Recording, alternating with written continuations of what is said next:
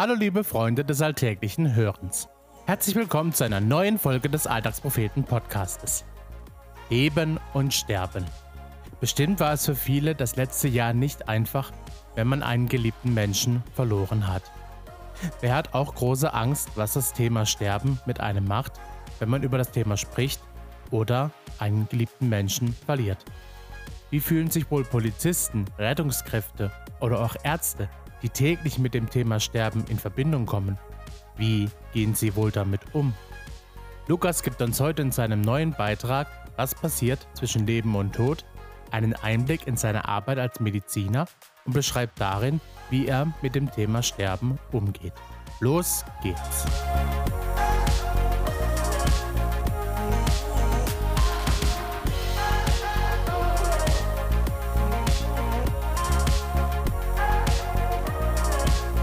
Was passiert zwischen Leben und Tod? Hast du schon mal darüber nachgedacht, wann genau das Leben endet? Das ist ja schon etwas merkwürdig. In einem Moment lebt man und im nächsten ist man tot. Was ist denn dazwischen passiert? Klar, irgendwann passiert alles zum letzten Mal. Der letzte Herzschlag, der letzte Atemzug, die letzte Hirnaktivität. Allerdings gibt es ja auch Menschen, die wiederbelebt werden. Die waren ja nicht richtig tot oder? Man spricht dann von Herz- und Atemstillstand. Wenn diese zu lange dauern, ist der Zug irgendwann abgefahren. Der Körper war zu lange unterversorgt und ist in dieser Zeit zu kaputt gegangen, um wieder richtig funktionieren zu können. Und irgendwo auf dieser Strecke muss man dann ja gestorben sein. Also liegt zwischen Leben und Tod wohl doch mehr als nur ein einziger Moment. Diese Zeitspanne verwirrt und fasziniert mich wenn man dort offensichtlich weder lebendig noch tot ist. Was ist man dann? Ich habe mich das schon öfter gefragt.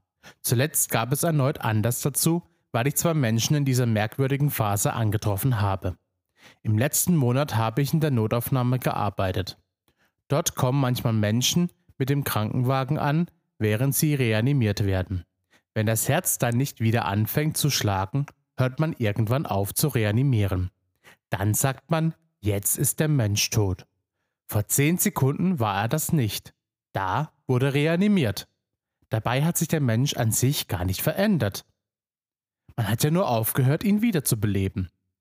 Es kann auch passieren, dass ein Mensch zunächst erfolgreich reanimiert wird und das Herz wieder schlägt, aber die Pause lang genug war, um genug Schaden anzurichten, dass das Herz nicht mehr so richtig schlagen kann.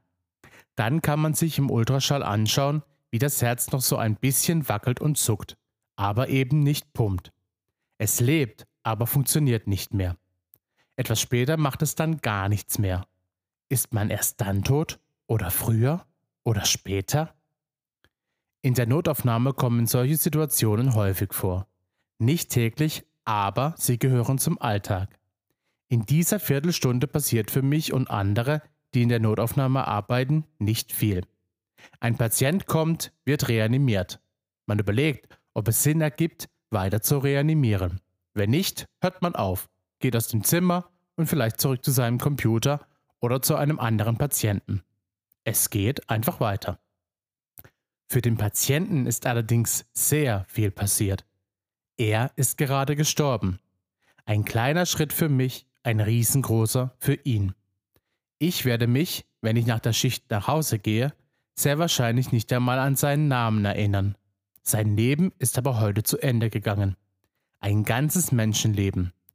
Was er darin alles erlebt, gefühlt, getan und gesagt hat. Keine Ahnung. Ich habe halt nur seine letzten zehn Minuten mit ihm verbracht. Quantitativ gesehen verbindet mich mit ihm ungefähr so viel wie mit einem Beamten im Bürgerbüro.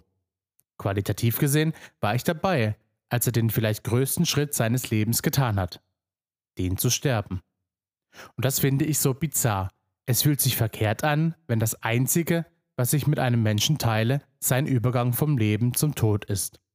Wenn ich sonst nichts weiß, keinen Namen, keine Geschichte, einfach nichts. Im letzten Monat etwa eine halbe Stunde nachdem ein Patient verstorben war, habe ich nochmal kurz ins Zimmer des Verstorbenen geguckt. Nachdem alle Leute aus dem Zimmer raus sind und woanders weiterarbeiten, ist es dort wieder etwas ruhiger. Das habe ich auch schon immer so gemacht, als ich im FSJ oder während meiner Praktika in der Klinik war. Einfach aus Interesse am Tod und um für mich selbst auch einen Abschluss zu finden.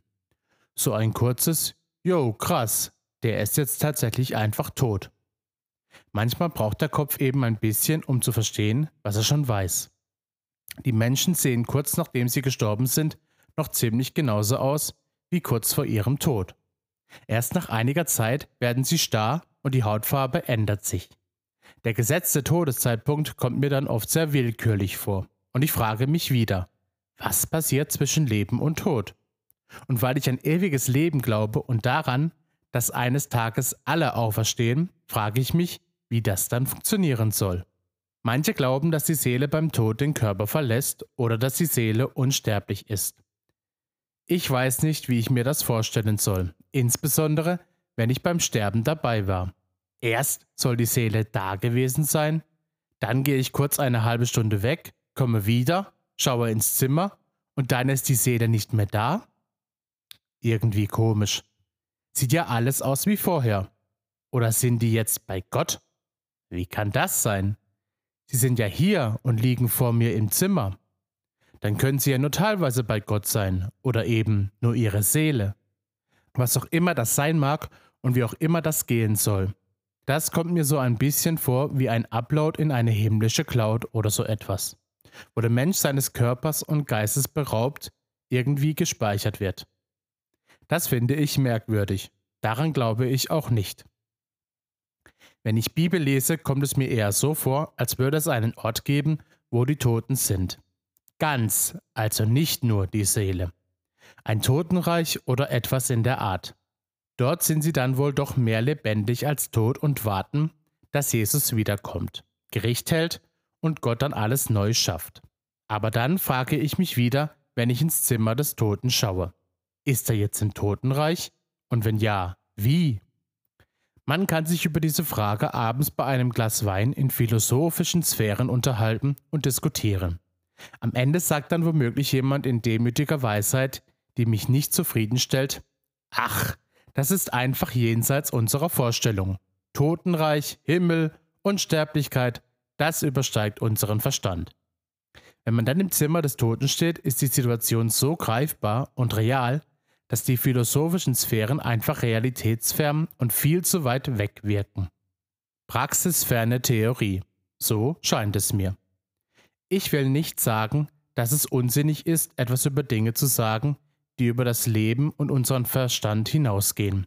Aber immer wenn ich Tode sehe, finde ich das komplett verwirrend, beinahe mystisch.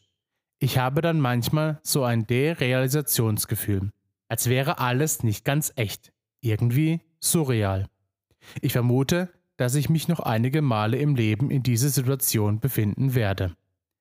Das ist so als Arzt. Statistisch gesehen werde ich auch noch einige tote Menschen sehen, die mir sehr nahe stehen, zum Beispiel Familienangehörige.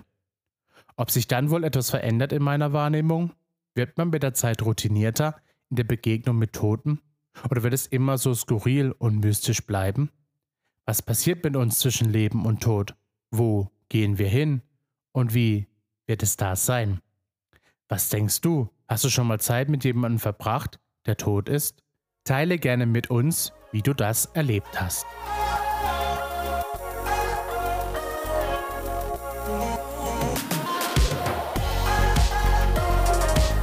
Das war der Alltagspropheten Podcast. Gesprochen wurde dieser Text von Michael. Wenn dir diese Folge gefallen hat, freuen wir uns, wenn du sie weiterempfiehlst. Du möchtest unsere Texte nicht nur mit deinen Ohren, sondern auch mit deinen Augen erleben? Dann schau auf unserem Blog www.alltagspropheten.de doch einfach mal vorbei. Wenn du keinen Beitrag mehr verpassen möchtest, folge uns auf Instagram, Facebook und Twitter oder abonniere unseren Newsletter via Telegram oder per Mail an info@alltagspropheten.de. Dort erreichst du uns auch für Fragen und Anmerkungen. Wir freuen uns auf dich. Bis dahin, mach's gut und viel Spaß beim alltäglichen Hören und Lesen.